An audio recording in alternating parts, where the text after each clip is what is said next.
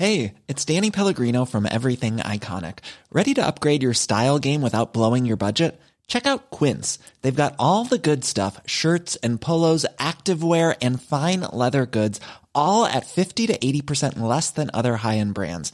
And the best part? They're all about safe, ethical, and responsible manufacturing. Get that luxury vibe without the luxury price tag.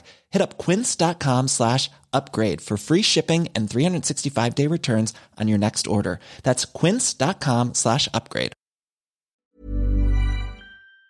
Autoridades de Guerrero dieron a conocer que los contagios y hospitalización por COVID-19 siguen al alza. Hasta el momento se reportan 20.499 personas contagiadas en el estado y fíjese que ya 2.072 han perdido la vida. ¿Cómo está la situación allá en estos momentos? Le agradecemos al doctor Carlos de la Peña, secretario de Salud de Guerrero, que platique con nosotros y nos dé la información reciente. Así es, doctor de la Peña, buenos días.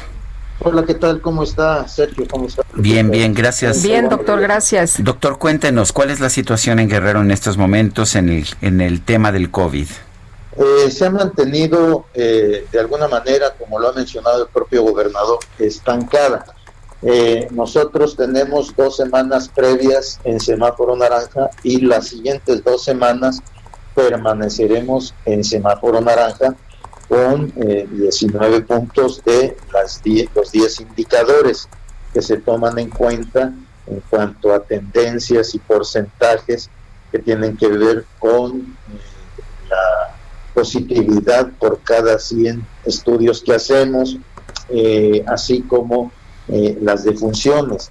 las defunciones, si bien es cierto que han venido en, descenso, en en el último mes cuando pasamos amarillo, a veces la gente el amarillo lo ve de color verde y este y esto condiciona eh, menor eh, caso a las recomendaciones, porque el semáforo solamente es un indicador, pero los cuidados para permitir ciertas actividades económicas, pero los cuidados deben de seguir siendo lo mismo, los mismos en cuanto al uso de cubrebocas, la sana distancia, evitar las aglomeraciones.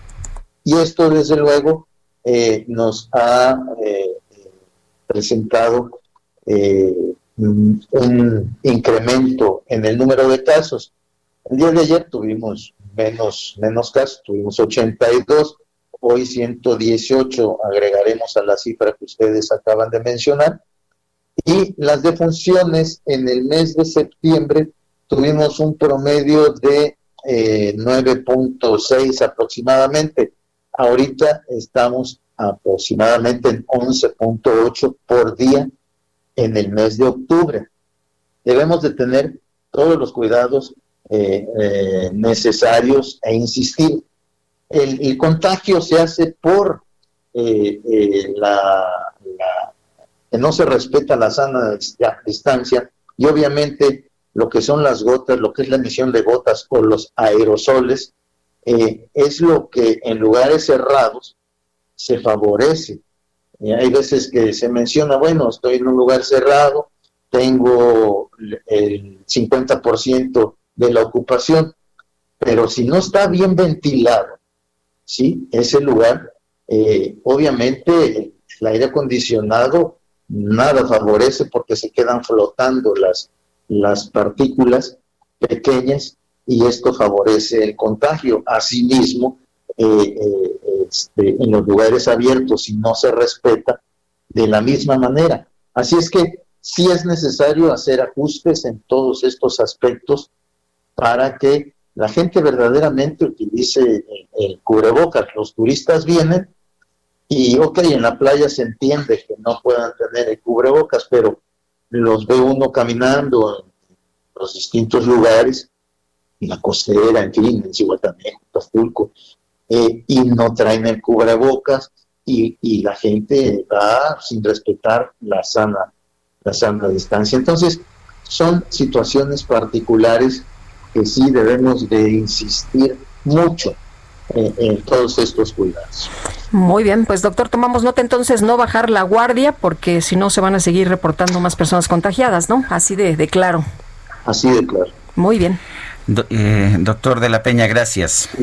Muchas gracias a ustedes, Sergio Lupita. Hasta luego, doctor. Muy buenos días. Oye, Sergio, no sé si has visto, fíjate que encontraron en las excavaciones del tren Maya unas piezas impresionantes, unas figuras talladas de manera hermosa con jade y con obsidiana. Y esto en las excavaciones del tren Maya, en eh, un eh, chat de reporteros las han estado posteando y no sabes qué belleza. A ver si las eh, posteamos también un poquito más adelante.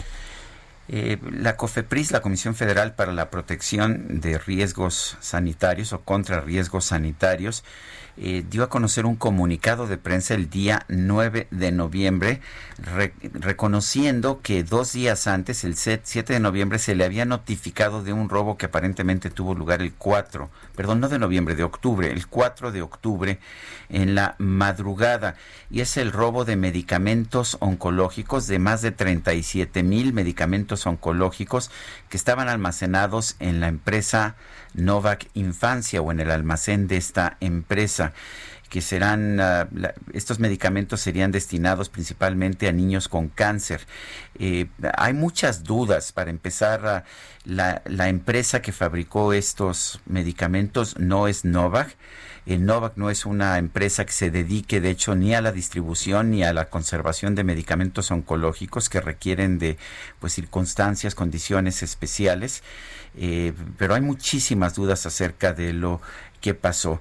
Eh, tenemos en la línea telefónica al doctor Javier Tello, él es médico cirujano y analista en políticas mm, de salud. Doctor Tello, ¿cómo está? Buenos días. ¿Qué tal, Sergio? Muy buenos días. Eh, gracias, Javier. Cuéntanos, ¿qué piensas de esto que se dio a conocer el 9 de octubre, pero pues que ha generado una, una gran controversia? Porque parece haber muchas irregularidades en este caso. ¿Qué nos puedes decir? Bueno, lo primero que, todos vemos, eh, o, lo vemos o lo recibimos la noticia con sorpresa, ¿no? porque súbitamente, Sergio, pasamos de no hay medicamentos a pláticas con los padres y de repente vengan los padres porque les vamos a avisar que teníamos unos medicamentos y nos los acaban de robar. Es decir, no, no entendemos cómo, cómo llegamos eh, a esto, sobre todo. Y yo quiero dejarlo muy claro, en un tema que es tan delicado hoy, para la comunicación misma del gobierno. Y eso es un tema que no solamente evidentemente afecta a los niños y a los adultos también con cáncer, sino que se ha vuelto realmente un, tema muy candente políticamente dentro del área de, la salud y para este gobierno. ¿Cómo puede haber semejante descuido en, en las formas y en la comunicación? Ahora, en este contexto, lo que no sabemos completamente porque no hay transparencia, es cuándo compraron estos medicamentos, cómo los compraron, hubo una adjudicación, hubo una, una licitación, a qué precio se compraron. Súbitamente vemos que aparecen medicamentos que no tienen registro sanitario, porque no está el registro sanitario disponible de, de estos medicamentos específicamente en el sitio de Cofepris, y Cofepris mismo había liberado este comunicado y en una primera intención decían ellos mismos que no contaban con registro y luego cambiaron el texto y quitaron ese párrafo. Es decir, a ver, ¿qué está pasando? ¿Cómo ingresa un medicamento sin registro sanitario al país? Esto ya lo habíamos cuestionado cuando, cuando se cambió todo el sistema de, de compras, ¿no?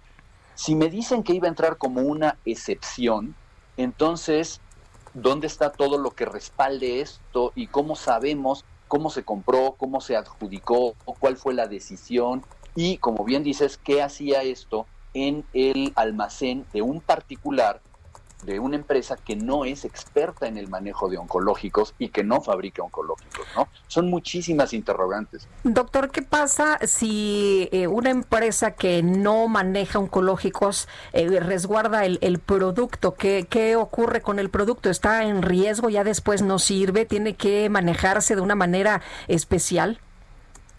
¿Qué tal, Lupita? Mira, ¿Cómo estás, eh, doctor? Eh, normalmente todos los medicamentos requieren un, eh, cuidado especial. Lo vemos en la caja de los medicamentos que dice conserves en un lugar fresco y seco, etcétera. Algunos de estos medicamentos requieren temperaturas especiales, si no es que algunos, en algunos casos, hasta refrigeración.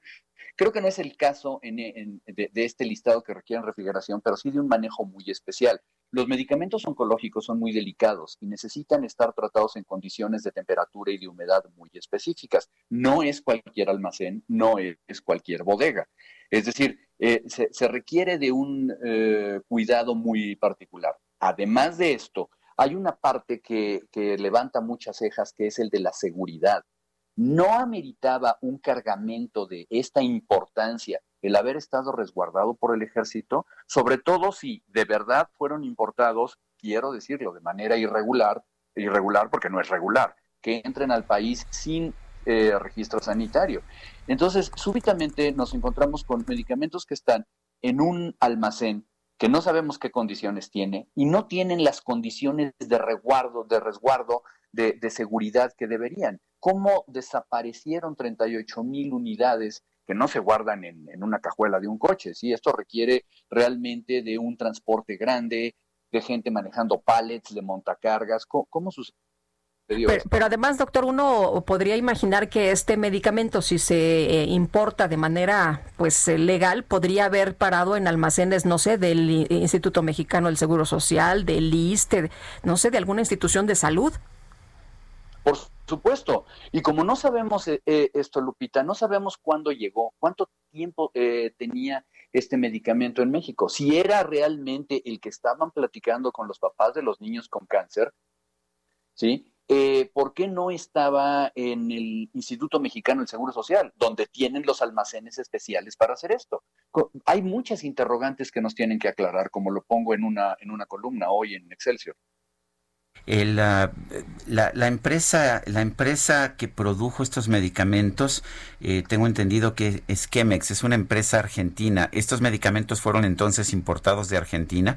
Eso significaría que los debería haber traído la Secretaría de Marina, ¿no es así? Eh, normalmente sí. Bueno, eh, no normalmente, Suponemos, no, normalmente los, los, importarían ellos mismos, pero supuestamente ha sido la Secretaría de Marina la que está importando los medicamentos oncológicos para, para niños de los cuales tenemos escasez, ¿no? Es correcto, digamos en esta nueva normalidad de compras que nos han puesto, ¿no? Entonces, eh, supuestamente llegaron de Argentina, pero el sistema sanitario te dice que alguien tiene que tener el registro. Las leyes mexicanas dicen que se necesita una entidad en México que sea responsable del registro sanitario, sea que Chemex tiene oficinas legalmente establecidas en México o sea que le da la licencia de distribución a una empresa, suponemos Novagin no lo sabemos, ¿eh? pero en todo caso el registro sanitario debió haberse eh, hecho o sacado a través de alguna de ellas. Y como bien dices, que importó la Secretaría de Marina, ¿en qué momento dejó la Secretaría de Marina de darle el resguardo? Todos recordamos que la vez pasada, cuando importaron medicamentos de Francia en el mes de eh, hasta se fueron a tomar fotos y todo, estaban en el hangar de la Secretaría de Marina y de ahí inmediatamente los distribuyeron al Seguro Social. ¿Qué fue lo que ocurrió ahora, no? Muy bien. Bueno, pues como siempre, Javier Tello, doctor Javier Tello, médico cirujano y analista de políticas de salud, gracias por hablar con nosotros. Yo también traté el tema propuesto en mi columna de hoy. Voy a leer tu columna en un momento más. Excelente, Sergio. Mm. Eh, Sergio Lupita, les agradezco muchísimo. Gracias, doctor. Hasta luego. Muy buenos días.